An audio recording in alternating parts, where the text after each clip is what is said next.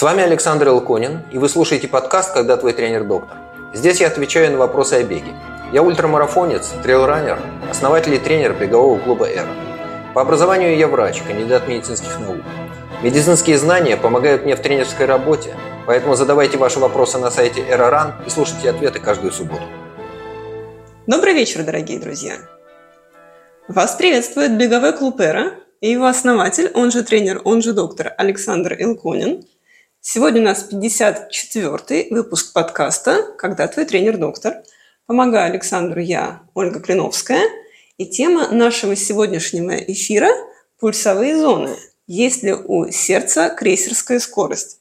Про пульсовые зоны мы говорили уже не раз, не два, и будем говорить еще – и давайте начнем с вопроса Евгения. Евгений из Петербурга нас спрашивает, а не мог бы Александр простым языком объяснить, как самому определить свои пульсовые зоны без дорогостоящих тестов, если это вообще возможно? Вопрос на маленькую лекцию минут на 40, но, пожалуйста, Александр. Если совсем коротко, то э, из всего разнообразия информации о пульсовых зонах для практического применения важно определить не, собственно, все эти зоны, а всего-навсего две граничных величины. Первая граничная величина – это а, максимальная нагрузка, которую можно выполнять без значимого подключения анаэробного, то есть без кислородного механизма энергообеспечения. Эта граница называется порогом аэробного обмена. Это интенсивность нагрузки, с которой обычно бегут марафон. И практически порог аэробного обмена довольно точно соответствует максимальной скорости, на которой еще можно говорить полными фразами, не задыхаясь. Другая важная граница – это максимальная интенсивность нагрузки, при которой можно сохранить стабильный уровень лактата крови. Если нагрузка растет и мощности аэробного механизма энергообеспечения не хватает, подключаются анаэробные, то есть бескислородные механизмы энергообеспечения. В результате включения анаэробного механизма энергообеспечения образуется лактат. Этот лактат из мышечных клеток, где он появляется, переходит в кровь. Есть механизмы утилизации этого лактата, он дожигается в других мышцах, заодно дожигается и в сердечной мышце. Но у механизма утилизации лактата тоже есть своя максимальная мощность. Так вот, нагрузка, при которой удается сохранить стабильный уровень лактата, он не растет. Называется порогом анаэробного обмена или лактатным порогом. На лактатном пороге бегут дистанции от 15 километров до полумарафона. Вот два простых теста, которые позволяют сказать, какая у вас граница первая, то есть порог аэробного обмена, какая граница вторая, порог анаэробного обмена. Максимальная скорость, на которой вы можете говорить полными фразами, не задыхаясь, соответствует порогу аэробного обмена. Это примерно нагрузка уровня марафона, максимальная скорость, на которой можно бежать с чувством тяжести в мышцах, но без ощущения, что вас заливает, это порог анаэробного обмена. Вот так это делается. Практически все остальные величины, которые используются для того, чтобы распределить весь диапазон доступного вам пульса по зонам, это вещи расчетные, это не столь важно. Более точные определения требуют действительно лабораторного оборудования или на худой конец, если мы говорим о пороге анаэробного обмена, стадиона с маркировкой через 200 метров по тесту Конкони для того, чтобы, ну и пульсомера для того, чтобы ловить так называемую точку перегиба. А, довольно сложная методика, которую надо учиться выполнять не тому, кто Э, определяет, а атлету, который выполняет этот тест. Да, он непростой в исполнении. Поэтому самое простое, максимальная скорость, с которой можно бежать и разговаривать, аэробный порог. максимальная скорость, на которой вы можете пробежать 15 километров или 10 миль, или там, чуть медленнее, может быть, пробежите полумарафон, это порог анаэробного обмена. Все остальное считается. Плюс-минус 3-5 ударов в обе стороны, вот получаются зоны. Оля? А все-таки я не услышала ответ на вопрос. Первая зона – это от нуля до пано. Вторая зона от пано не, до... Нет. А, для того, чтобы заново рассказывать всю теорию о том, как строятся пульсовые зоны, нам придется, наверное, проводить отдельную лекцию. Я предлагаю это сделать в другой раз. А, с пульсовыми зонами ситуация выглядит следующим образом.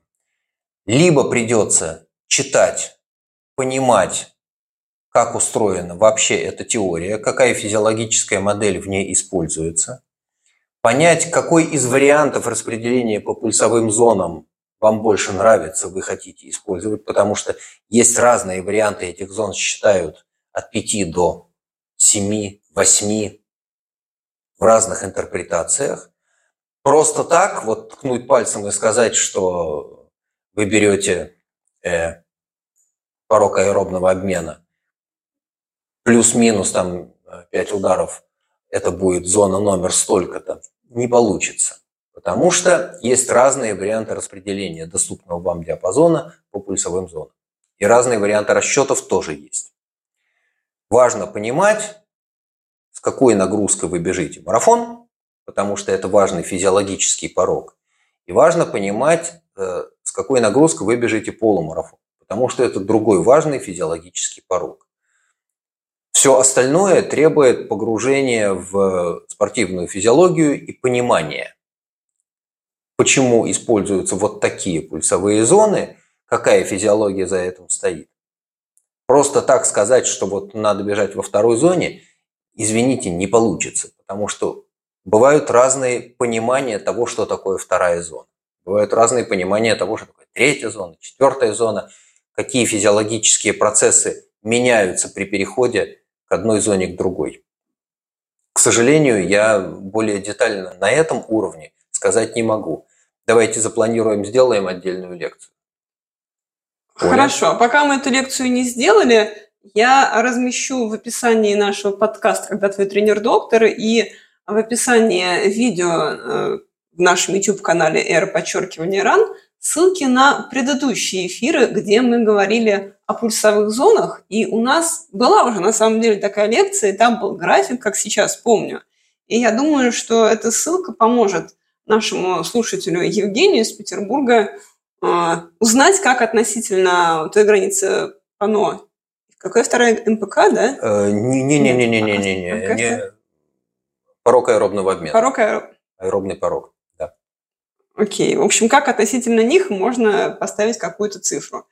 А нас сейчас слушают в эфире э, те, кто присоединился по ссылке, которую мы размещаем каждую субботу в нашем телеграм-канале «Эра подчеркивание РАН». И вот наш слушатель Владимир как раз и подтверждает такую гипотезу, а, что люди думают, что э, зоны отсчитываются от а, пано в пяти ударах. А он спрашивает, может ли быть... А, а... Так, Александр, ответьте, так, пожалуйста, Владимир. Вопрос Владимира. Может ли аэробный порог быть в пяти ударах от пано? Может. Э, такое случается у э, очень быстрых бегунов э, в общем уровне Элюда Кипчоги.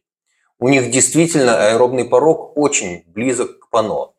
И прогресс в тренировках на этом уровне выражается в том, что э, аэробный порог приближается к пано, а пано чуть-чуть подтягивается к максимальному потреблению кислорода. Но это так мы уходим в теорию. А так бывает у людей, которые тренируются э, с результатами там, плюс-минус 3 часа на марафоне и час 30, час 24 на половинке, я не видел чтобы от э, пано до аэробного порога было 5 ударов.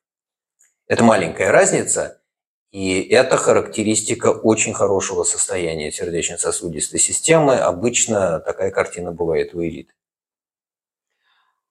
А, тут же Владимир нас спрашивает прямо в прямом эфире, а какой примерно разрыв между ПАНО и АЭП у среднего любителя? И аэробном...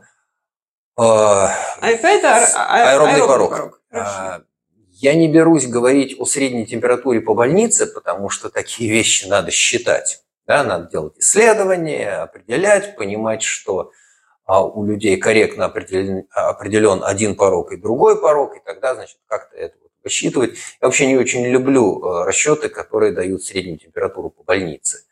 Но из моего опыта могу сказать, что 10-12 ударов между одним и другим порогом, да, нормально. 8 неплохая картинка. 5, я говорил, да, 5 это как-то очень совсем хорошо, весьма оптимистично. Поэтому, если вы видите у себя очень низкую разницу между пано и аэробным порогом, не исключено, что какая-то из этих величин определена не вполне корректно. А физиологическая модель такая, что а, кислородной емкости одного удара сердца, э, пяти ударов сердца, не хватит для того, чтобы покрыть разницу между э, аэробным и анаэробным механизмом энергообеспечения. Оля? Спасибо большое, Александр. А, как я и сказала, задавая этот вопрос, он тянет на маленькую лекцию, и поэтому мы обязательно в описании подкаста и в комментарии к видео на YouTube разместим ссылки на предыдущие лекции на эту тему. И переходим к вопросу от Сергея. Сергей спрашивает вот о чем. Ситуация. Бегу в определенной пульсовой зоне. Со временем пульс начинает расти. Я сбавляю темп, чтобы остаться в целевой зоне, но замечаю, что когда стараюсь сбавлять темп, мне бежится труднее, а, а с пульсом выше бежалось легче. И как раз вопрос, который задал название нашего сегодняшнего подкаста. Есть ли у сердца крейсерская скорость, при которой ему работается наиболее эффективно? Или это просто искаженное восприятие? И чем меньше пульс, тем должно быть легче? Спрашивает нас Сергей. Отличный вопрос. А, картинка такая. Действительно, э, у очень у многих людей а, есть некая оптимальная скорость бега, которая наиболее комфортна. Понятно, что если бежишь быстрее, нагрузка растет, и субъективно это воспринимается как более тяжелая нагрузка. Но интересно, что если бежишь медленнее, это не воспринимается как э, нагрузка менее тяжелая потому что приходится адаптироваться к этому непривычно низкому темпу бега. А сталкивался с этим регулярно, потому что проводишь совместные тренировки и бежишь, адаптируясь к той скорости, которая должна быть у твоего подопечного. Ну, хорошо, если у подопечного оптимальная скорость близкая к моей, а если у подопечного оптимальная скорость сильно ниже моей, приходится себя сильно сдерживать. Да, это некомфортно. А, что происходит обычно? Ты начинаешь бежать в какой-то пульсовой зоне, ну вот на каком-то значении пульса, оно комфортно, но действительно с течением времени частота сердечных сокращений постепенно растет. Это так называемый дрейф показателей или дрейф пульса. Это нормальное явление. Есть несколько объяснений этому феномену. При этом важно действительно, чтобы если есть задание бежать в какой-то пульсовой зоне, хорошо бы в ней оставаться, не вылезать сильно наверх. А, практически это означает, что заходя в заданную в целевую пульсовую зону, не надо сразу залезать в верхнюю ее часть. Залезайте куда-нибудь в нижнюю половинку, у вас будет резерв для дрейфа показателей. Это нормальная картинка, что у каждого есть какая-то своя оптимальная скорость бега, при которой лучше всего себя чувствуешь. Объективно известно, что энергозатраты у человека примерно одинаковые на килограмм массы тела на километр. Это, кстати, уникальная ситуация, потому что у многих других передвигающихся по поверхности про рыб не знаю, а у четвероногих э, есть зависимость между скоростью бега и энергозатратами на килограмм массы тела на километр. У человека такой зависимости почти нет. Вот с какой бы скоростью ты не бежал, получается примерно килокалории на килограмм массы тела на километр. Что это Элиот Кипчоги, который бежит, э, или, извините, уже Киптун, да, который бежит э, марафон с, в темпе, сколько у него получилось? 2,50 с маленьким, 2,51, 2,52 на километр. Что это, не знаю, взрослая женщина, у которой 8,30, это тот темп, в котором она способна, еще способна говорить, но не полными фразами. Так тоже бывает. Энергозатраты останутся примерно такими же. Вот такая особенность. Поэтому идея, что чем меньше пульс, тем должно быть легче, не совсем так. А у человека граница перехода с шага на бег обычно находится где-то в диапазоне от 7,5 до 8,5 ну, может быть, даже до 9 э, минут на километр. Заставить себя бежать в темпе 10 минут на километр, попробуйте как-нибудь для развлечения, да, сложная задачка. Потому что, оказывается, тратишь очень много сил, субъективно это тяжело, все время тащит разогнаться. Да, действительно так. А, я не уверен, что это как-то описано в литературе, но из практической жизни, да, так случается, ничего страшного нету. Еще раз скажу, практически у вас есть заданная пульсовая зона, в большинстве случаев не надо стремиться сразу залезть под верхнюю ее границу. Ну, заходите туда куда-нибудь в нижнюю часть, если это длительный непрерывный бег, совершенно точно не надо сразу лезть наверх. Заходите в нижнюю половину, работайте там, потихонечку дрейф показателей вытащит вас под э, верхний предел. Оля? Спасибо большое, Александр. А у нас есть еще один вопрос от Сергея. Прежде чем мы задам, я скажу а, комплимент тем, кто слушает нас в прямом эфире, потому что чат нашего подкаста живет, люди отвечают на вопросы друг другу, шлют прекрасные картинки, как по двум порогам распределить зоны. А, как у нас говорят в Израиле, Коля Ковод. В смысле, с большим уважением. Да. А мы продолжаем. А, тот же слушатель Сергей спрашивает нас, Смешный вопрос. Почему, когда бегаешь ускорение и догоняешь пульс, например, до 180, тебе тяжело? А когда бежишь ровно с пульсом 180, то кажется, что так готов бежать вечно. Пожалуйста, Александр. Ну, насчет бежать вечно с пульсом 180, я таких людей видел очень мало. Хотя, да, действительно, вот регулярно наблюдаю картинку, у человека полуторачасовая тренировка, пульс за 180.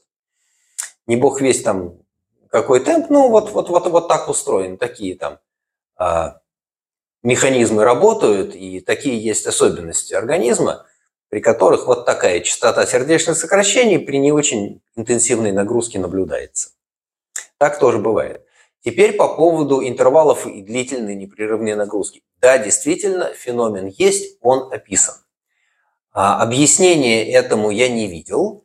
Исследований об этом я тоже не видел, полазил не видел, а факт известен.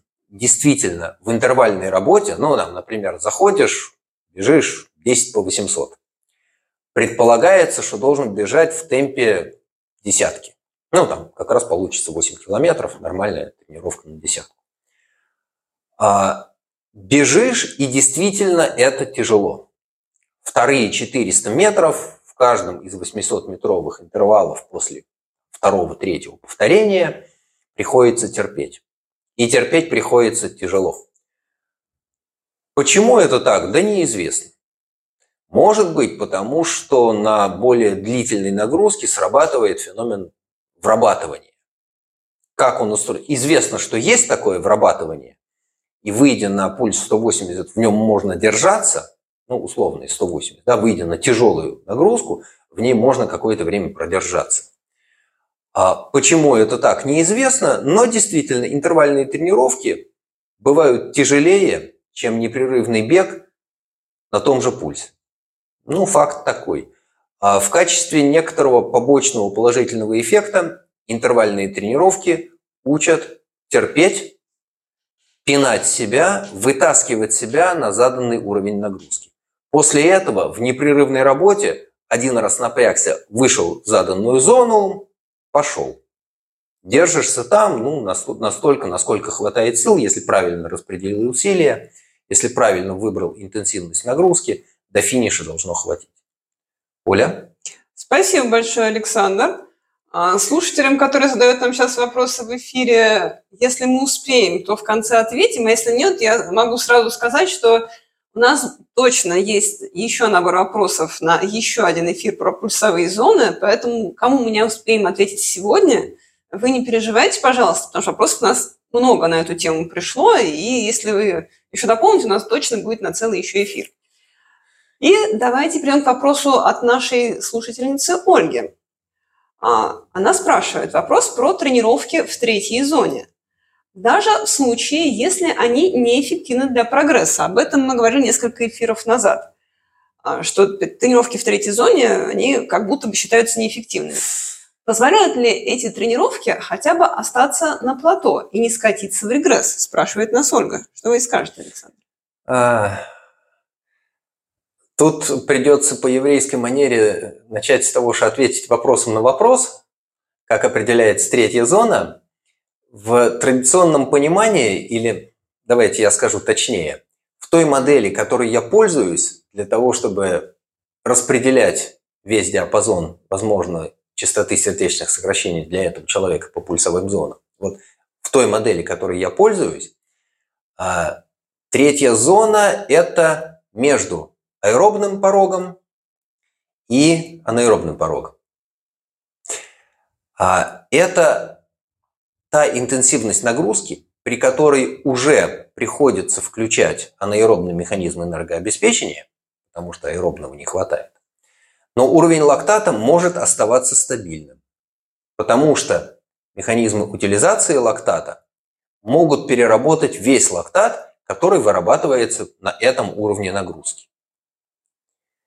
Третья зона заканчивается порогом анаэробного обмена, то есть максимальной нагрузкой, которую можно вытащить без увеличения уровня лактата, на стабильном лактате. А в третьей зоне вы пробежите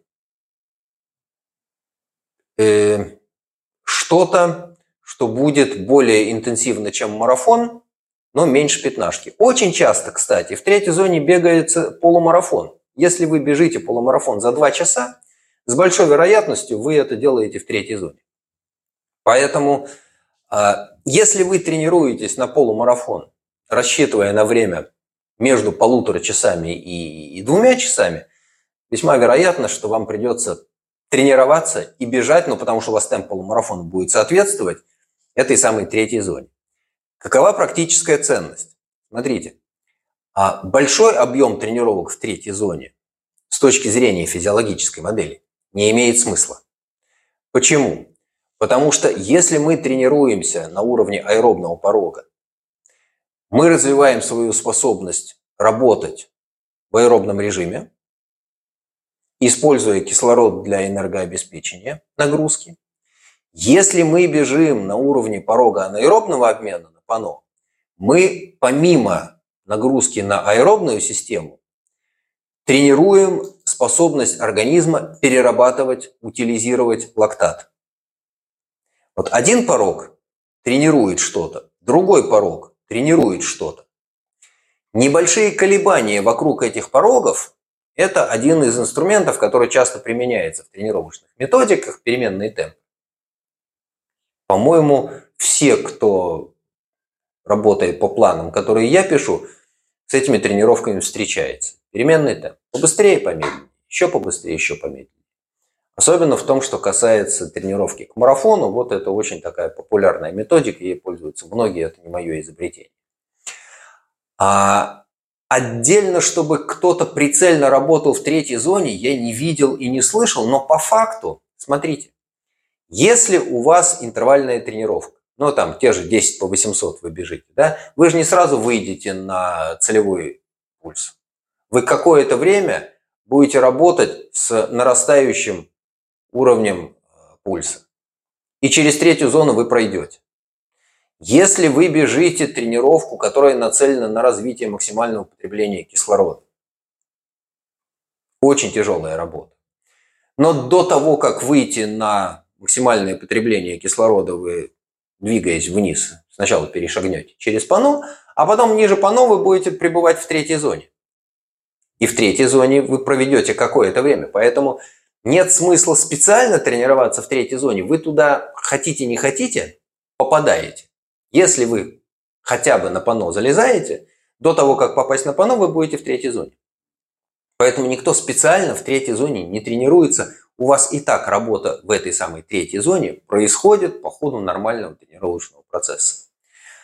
А позволяют ли такие тренировки остаться на плато, не, не, не скатываясь в регресс, спрашивает Ольга. Я не знаю. Я не вижу большого смысла прицельно работать в третьей Она не прицельно работает. Я знаю немножко ситуацию. Она сейчас не может по некоторым обстоятельствам разгоняться выше третьей зоны. То есть она не может бегать сейчас слишком быстро, и максимум, что она себе может позволить, это третья зона. Она выбирает там серии между первой и второй и третьей.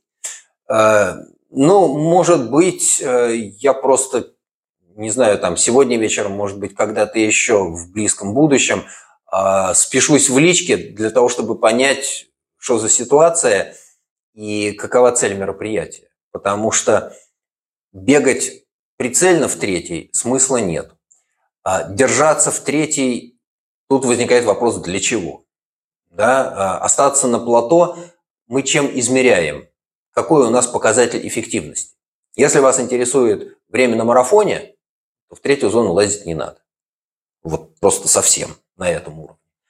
А если вас интересует э, время на десятке, я не уверен, что нужно как-то вот э, стараться остаться на этом уровне, может быть, позволить себе ухудшить время на десятке и вернуться к этим тренировкам, имея в виду прицелиться на десятку, вернуться к этим тренировкам тогда, когда будет возможность бежать быстрее. Ну, наверное, так. Потому что иначе у меня слишком много а, неизвестных, поэтому не берусь рассуждать дальше. Оля? Спасибо, Александр. А между тем, мы почти полчаса в эфире. И если нашим слушателям и зрителям интересно о том, что мы рассказываем про пульсовые зоны и все, что с ними связано, то просим вас ставить лайки э, там, где вы слушаете наш подкаст. А это могут быть подкаст-платформы Apple Podcast, Google Podcast, Яндекс.Музыка.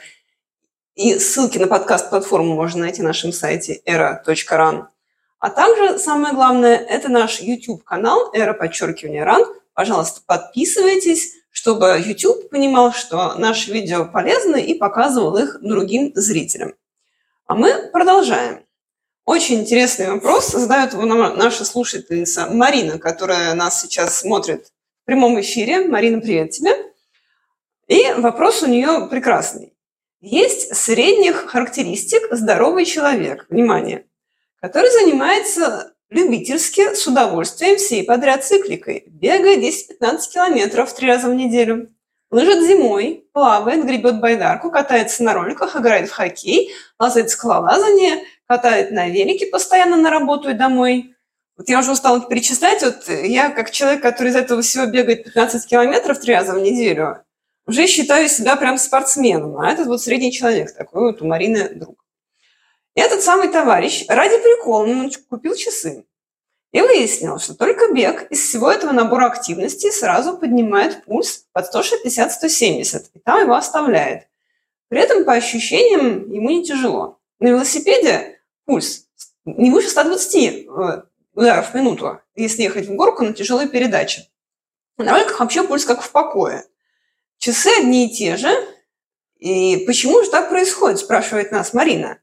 Означает ли это, что бег для среднего любителя автоматически сильно энергозатратнее всего остального? Или, может быть, э, такое положение указывает на специфические проблемы с сердцем у этого человека? которые не вылезают при других активностях. Что скажете, Александр? А, есть известные факты. А, известно, что а, частота сердечных сокращений из всех циклических видов нагрузки больше всего растет в беге. Это действительно так. Почему это так? Большой вопрос, но факт известный. А разброс 160-170 при беге и не больше 120 на велосипеде – это вещь редкая. Я с таким никогда не сталкивался. Обычно у меня получается, что если человека можно разогнать ну, под 180 в беге, это значит, что какие-нибудь 160, а то и 165 на велосипеде из него можно выдавить. А разброс 160 и 120 я никогда не встречал, это что-то такое сильно необычное. Но факт известный, да, что бег сильнее поднимает пульс, чем любая другая циклическая нагрузка. Внятного объяснения этому я не знаю. Еще раз скажу, факт известный. На велосипеде задействована меньшая по сравнению с бегом мышечная масса, все-таки ноги в основном работают, остальные части тела, они в статике, это не так сильно нагружает сердечно-сосудистую систему. А с лыжами и плаванием работает все тело. Почему, что в плавании, что на лыжах не поднимается пульс, так как на беге, науке неизвестно. Не знаю. Но да, действительно так. А лазание, кстати, тоже проверяется, что нацепил пульсомер и полез, ну, датчик в смысле. Вот. А я не могу сказать, что бег для среднего любителя сильно энергозатратнее всего остального, хотя тут тоже вопрос, мы как считаем энергозатраты. То есть понятно, что шоссейный велосипед на гладком асфальте по энергозатратам, если мы будем считать калории на килограмм массы тела на километр, существенно меньше будут энергозатраты. Ну, потому что это шоссейный велосипед на гладком асфальте, и что мы там преодолеваем? Силу трения в механизмах, э, трение качения, сопротивление воздуха на больших скоростях. Велосипедисты ездят гораздо быстрее, чем люди бегают. Да, велосипедисты ездят со скоростью больше 30 км в час, и они так ездят 100 километров. Вот. Человек так бежать не может. Человек может пробежать ну, вот 42 километра чуть больше, чем за 2 часа расклад такой. Поэтому с этим все понятно. А я бы посмотрел, не врет ли датчик, кстати. Потому что 120 на велосипеде максимум, это что-то не совсем обычно. Не знаю. Хотя, если человек себя при этом нормально чувствует, в смысле, что он на велосипеде чувствует, что он выкладывается по самой некуда, у него здоровые крепкие ноги, и он при этом бежит 160, ну, может, слишком быстро бегает, не знаю. Оля? Хорошо, спасибо большое, Александр. И мы переходим к следующему вопросу. Вопрос нам задает Ольга. Спрашивает она вот о чем. Можно ли по пульсовым зонам, выданным тредмил тестом, тестом, то есть определить принадлежность бегуна к той или иной дистанции? И нужно ли это делать, если желание бегуна не совпадает? Вот я прямо после второго вопроса уже э, мой еврейский э, вопрос на вопрос. А зачем принуждать бегуна к чему-то, если что-то показал ему ну вот. тредмил-тест? А, смотрите, тредмил-тест выдает какие-то результаты. А, очень часто бывает, что ты смотришь на результаты этого тредмил-теста и думаешь, а где я мог ошибиться? Потому что то, что показал тест, не совсем совпадает с тем, что мы видим в реальной жизни. Ну вот, в тренировках мы видим другую картину.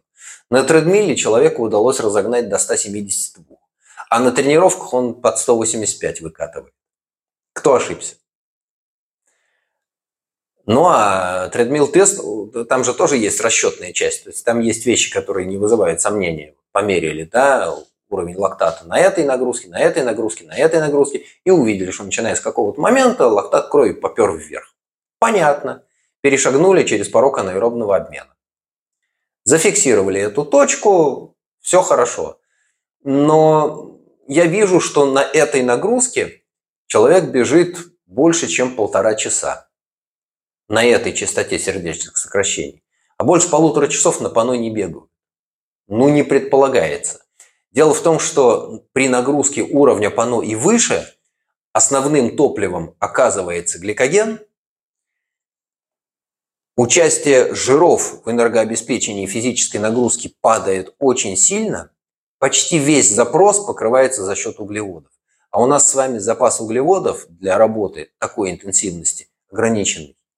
И проблема с нагрузкой уровня порога анаэробного обмена – как раз и связано с тем, что ее продолжительность ограничена запасом гликогена. Нельзя бегать марафон на пано. Почему? потому что через час или там час с небольшим кончатся углеводы. И будет бум, удар в стену. Один из механизмов марафонской стены – это бег со скоростью выше порога аэробного обмена, и гликогена не хватает. Топливо кончается, человек сталкивается с тем, что очень хочется, но бежать не может, несмотря на предпринимаемые героические усилия. Теперь, а, как определить принадлежность бегуна или склонность бегуна к той или иной дистанции? Я бы даже не интересовался пульсовыми зонами. Это гораздо проще выясняется.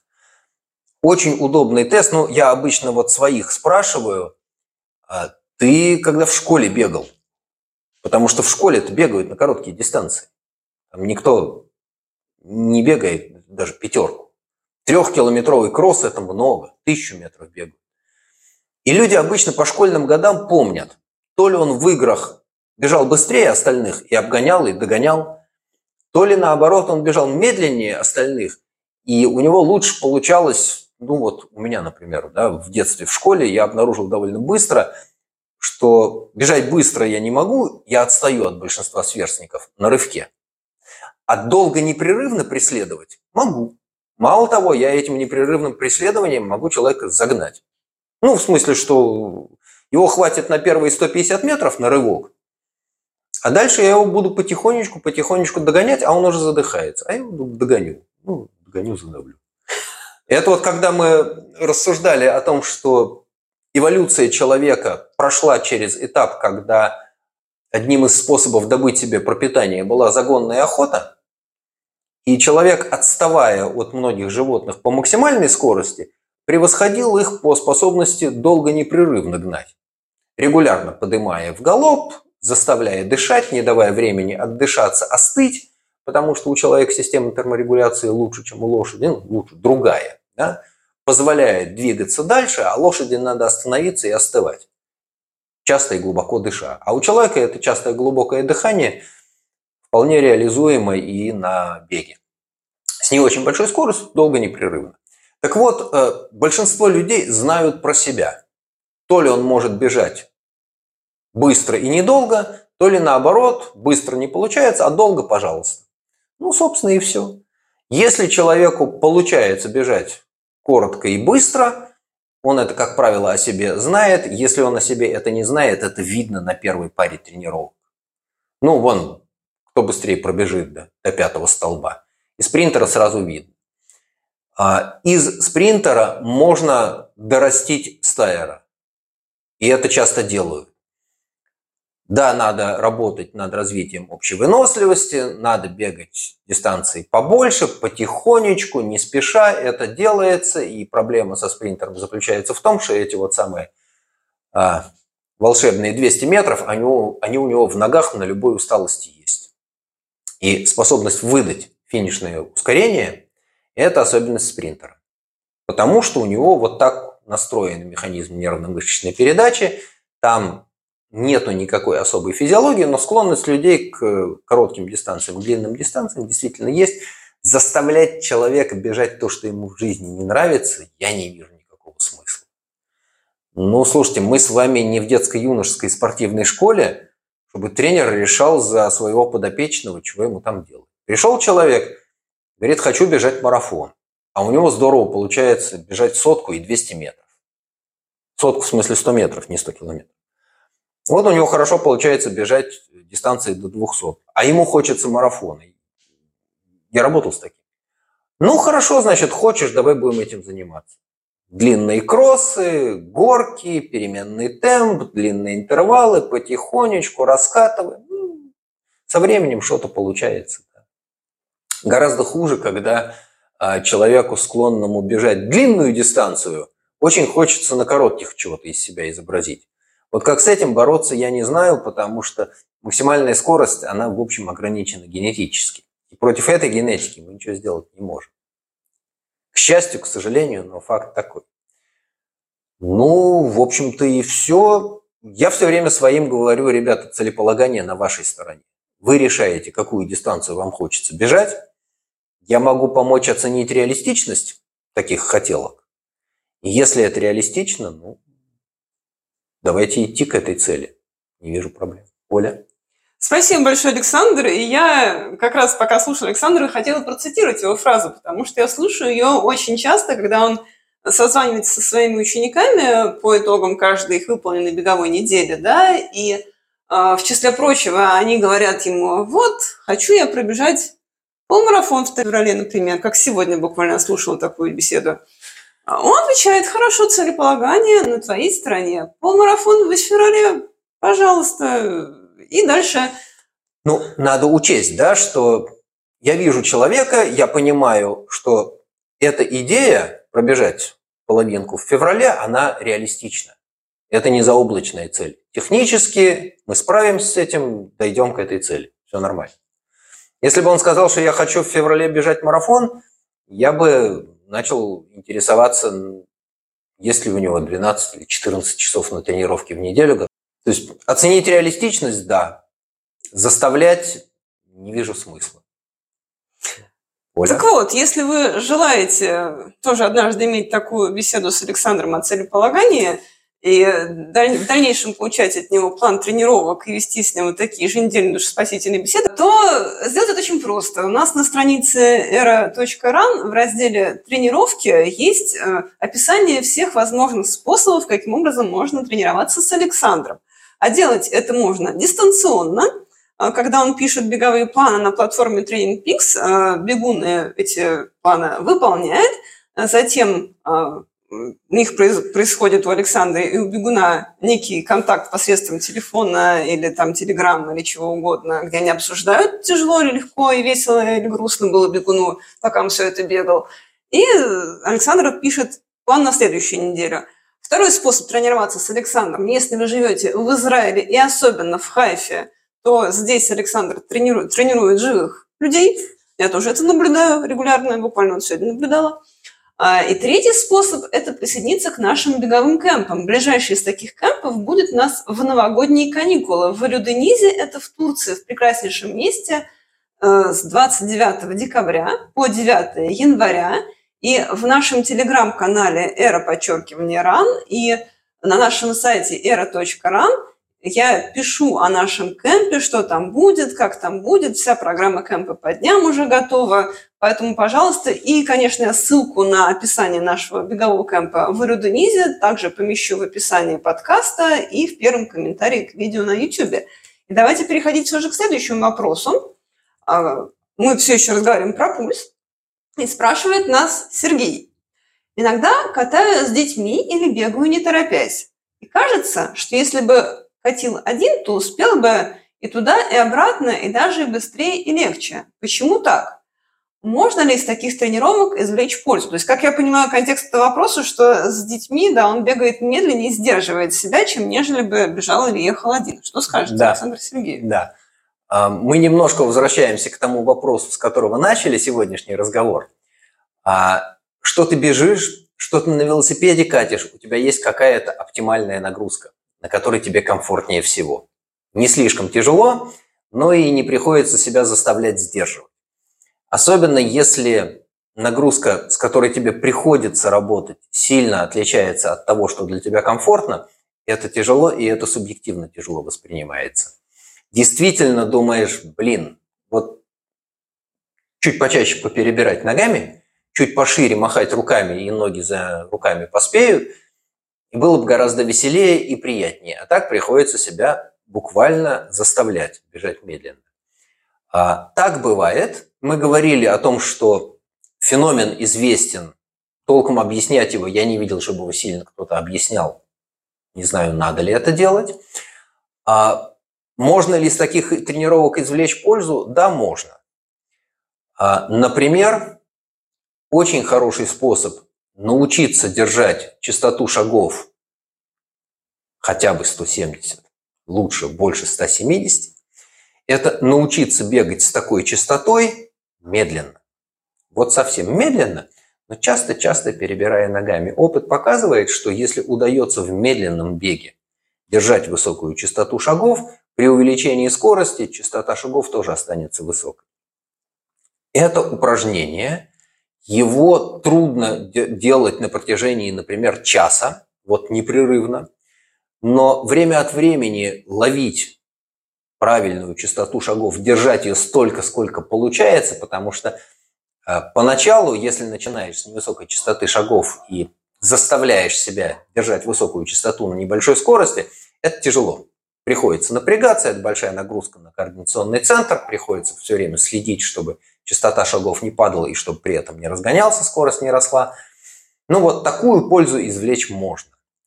А вообще учиться медленно бегать – это вещь полезная, потому что умение медленно бегать расширяет диапазон возможных темпов, который вам доступен. Одна из проблем людей, которые тренируются, особенно это часто бывает с людьми, которые много лет тренируются самостоятельно, они бегут все время с одним темпом, часто по одному и тому же маршруту, на одной и той же интенсивности нагрузки, им катастрофически не хватает разнообразия в тренировочном процессе. Это одна из частых проблем, которая известна в тренерском сообществе. Однообразие тренировок очень быстро приводит человека на плато. Ему хочется увеличивать скорость, ему хочется улучшать результаты, а оно не получается. Одна из возможных причин единообра... однообразие тренировок. Все время делается одно и то же, нагрузки редко сильно различаются по своей интенсивности, а часто и продолжительности тоже. Я видел людей, которые 6 раз в неделю, он бегает свои 12-15 километров по одному и тому же, ну, окей, так бывает. Но при этом вот одна из проблем, люди, которые работают все время в одном и том же режиме, они часто страдают от того, что выходит на плато, не получается прогрессировать. Поэтому, да, действительно, феномен известный, польза, ну вот, научиться почаще перебирать ногами. Может быть, еще какие-то задачки порешать по ходу дела. Да? Если это совсем дети и бегут совсем медленно, можно как-то поиграться, какие-то дополнительные упражнения. Я бы думал в такой ситуации об упражнениях на технику. Не знаю. А, пробежать э, минут 10-15, чередуя обычный бег и бег спиной вперед. Ну, с тем же человеком, если дорожка это позволяет делать, ну вот поиграть в это. Может быть, еще что-то такое придумать. Может быть, какие-то беговые упражнения поделать. Не знаю. Оля? Спасибо большое, Александр. Вот нас э, Владимир комментирует, что начинал бегать под метроном, и теперь каденс 180 зашит в подкорке. Вот ровно сегодня Александр рекомендовал бегать с метрономом как раз на тренировке а, одной из хайфийских бегуней. Вот, так что очень полезный вопрос, э, полезный совет, и я сама его тоже иногда воспроизвожу. Так самое интересное, что как раз тот самый Владимир, у которого, у которого каденс 108 зашит в подкорке, нам задает следующий вопрос. Он спрашивает, что а, о том, что увидел на часах у друга Валера, который нас тоже слушает в прямом эфире. Владимир Валера, привет, привет вам. А, увидел на часах у него VO2 Max равный 56. Но при этом известно, что Валера бегает десятку соревновательно в темпе 5.05, то есть за 50 минут, 10 километров. При этом сам Владимир, задающий вопрос, а, бегает десятку за 46 минут, но при этом Гармин говорит ему, что VO2 Max – а, только 48. Что же это может значить? Ревниво спрашивает нас Владимир. Как же так? Почему у Валера VO2 Max 56 и десятка за 50, а у Владимира VO2 Max какие-то 48, а десятка за 46? Как такое вообще может быть? И тут же нас в чате трансляции комментирует еще Александр, э, говорит о том, что в формуле определения VO2 Max у Гармина зашита еще масса тела, возраст и максимальный пульс. Что скажете, Александр? Рассудите и успокойте, пожалуйста, а, Владимира. Смотрите, тут есть два направления, в которых мне сейчас придется отвечать. А, пункт номер один. Показатель максимального употребления кислорода, VO2 max, обладает весьма ограниченной предсказательной ценностью на десятки. Худо-бедно есть корреляция между максимальным потреблением кислорода и результатами на средних дистанциях. 800 – полторы миля. Потому что эти дистанции бегут близко к интенсивности нагрузки максимального потребления кислорода. Десятка бегается между МПК и ПАНО, порогом анаэробного обмена. Но если десятка бежит за 46, это точно совершенно выше ПАНО, но однозначно ниже МПК. Поэтому правильный вопрос и правильный показатель, которым имеет смысл мериться, если вообще этим заниматься, это не МПК, а ПАНО. Это во-первых. Есть еще во-вторых. Во-вторых, заключается в том, что гармин считает максимальное потребление кислорода каким-то способом, который мне неизвестен. Я всегда э, с некоторым сомнением и скепсисом отношусь к косвенным расчетам. Иногда действительно бывает, что расчеты по нескольким косвенным показателям дают более-менее съедобный результат, но э, расчет МПК по массе тела, возрасту, максимальному пульсу, как э, Александр написал в комменте, мне представляется несуразным. Ну, не зависит МПК от э, сочетания этих трех показателей. МПК зависит от некоторых других вещей. Я бы вообще не мерился МПК, я не очень хорошо понимаю, с какой целью Гармин этот показатель вытащил. Ну, окей, я понимаю, с какой целью. Хотелось чем-то порадовать людей, дать им какой-то показатель, который они могут отслеживать. Но они нашли VO2 Max, нашли какой-то способ его посчитать. Может быть, там есть приемлемая корреляция, не знаю. Я не видел этих исследований, я не, не знаю, какая там была валидация, если она вообще была. Но самое главное, еще раз скажу, результат на десятке не коррелирует с показателем VO2 max. А можно пытаться отслеживать динамику у себя. Я видел э, динамику VO2 max, которая противоречила реальным результатам. У человека время на десятке уменьшается, и VO2 max тоже уменьшается. Такое бывает. А, не знаю. Только потому, что мне неизвестно, какая методика расчета максимального потребления кислорода. Если это делается в тесте на дорожке с газоанализатором, окей, готов поверить, что там действительно было максимальное потребление кислорода, и да, тогда надо чесать репу, думать. Да? Но предсказательная ценность показателя МПК не является значимой для десятки. Поэтому не парьтесь, бегайте с удовольствием десятку за 46 минут с тем МПК, который Garmin показывает. Оля? Спасибо большое, Александр. И мы уже ровно об этом самом показателе VO2 Max говорили в прошлом эфире, что это показатель, который, которым все меряются. То есть все спрашивают, так, сколько у тебя времени на, на марафоне? А МПК какой-то, как компаративная фаллометрия, которая вот всем очень нравится, и все считают, что это вот такой... А... а с результатом на марафоне МПК вообще нифига никак не коррелирует. Ну, то есть понятно, что у Киптума МПК выше, чем у того, кто бегает марафон за 4.30, но в таких пределах, знаете, все показатели будут лучше. Поэтому ну, это такая сомнительная предсказательная ценность. Увеличение МПК на 2 единицы совершенно не обязательно будет соответствовать улучшению времени на марафоне а иногда наоборот.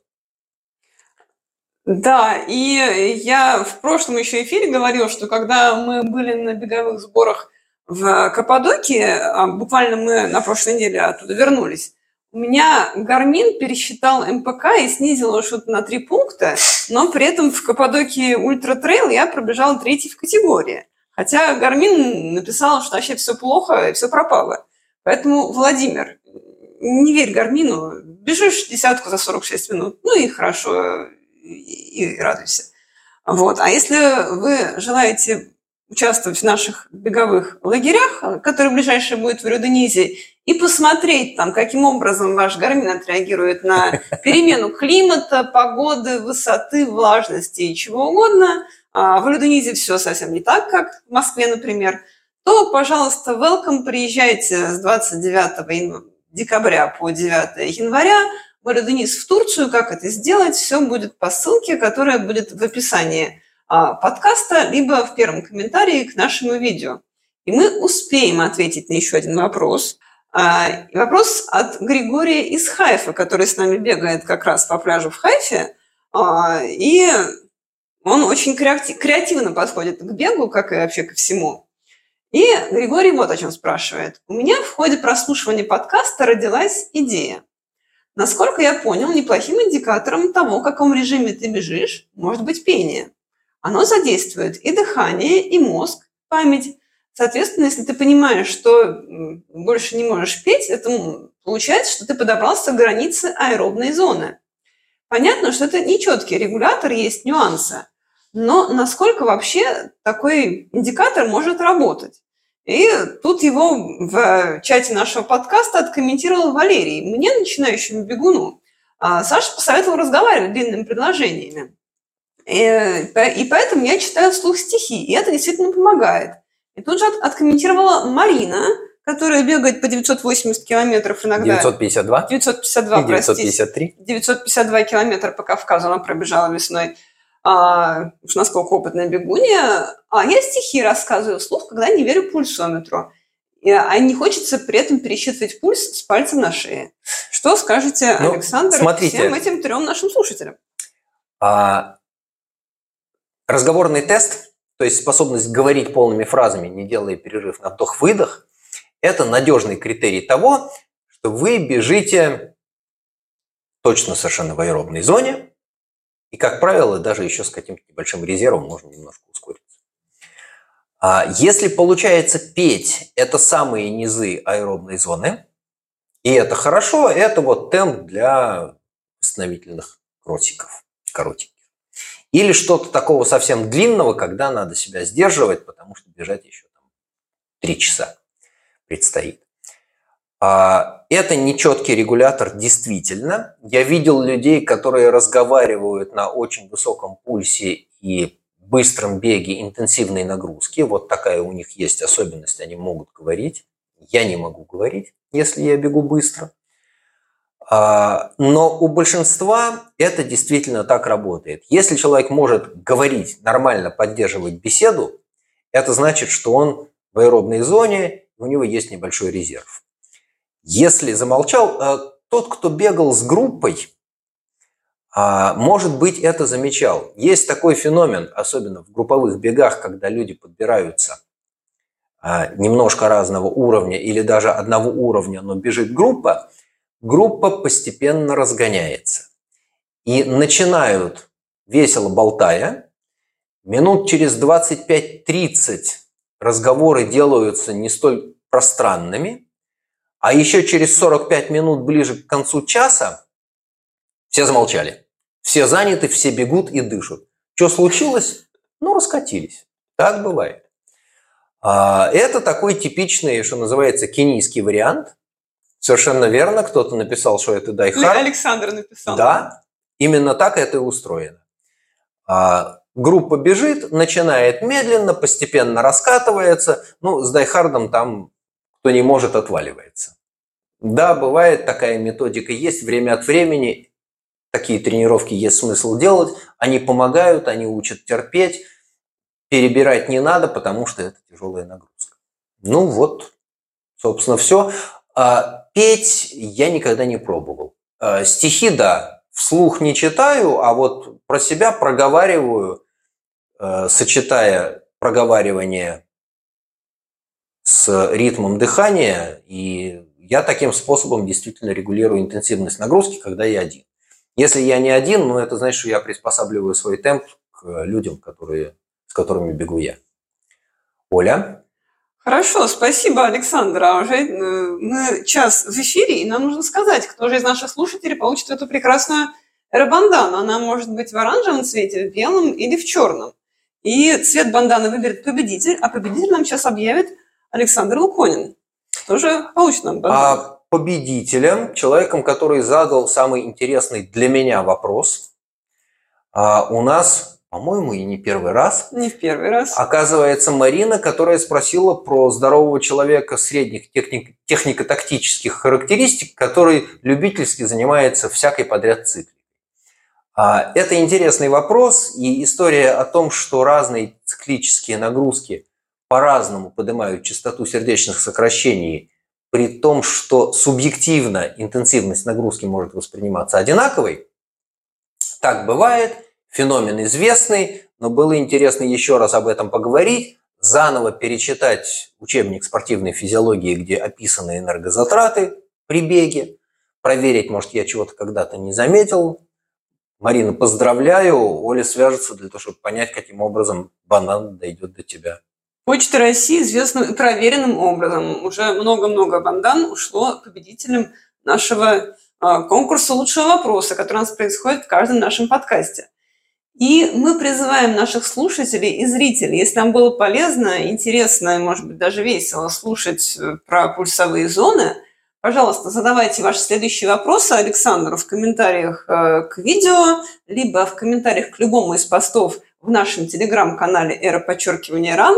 И самое главное, ставьте лайки э, нашему подкасту и нашему видео, где бы вы нас не послушали, и подписывайтесь на наш подкаст «Когда твой тренер-доктор», и на наш YouTube-канал «Эра подчеркивания ран». И в следующий раз мы увидимся в это же время, в следующую субботу.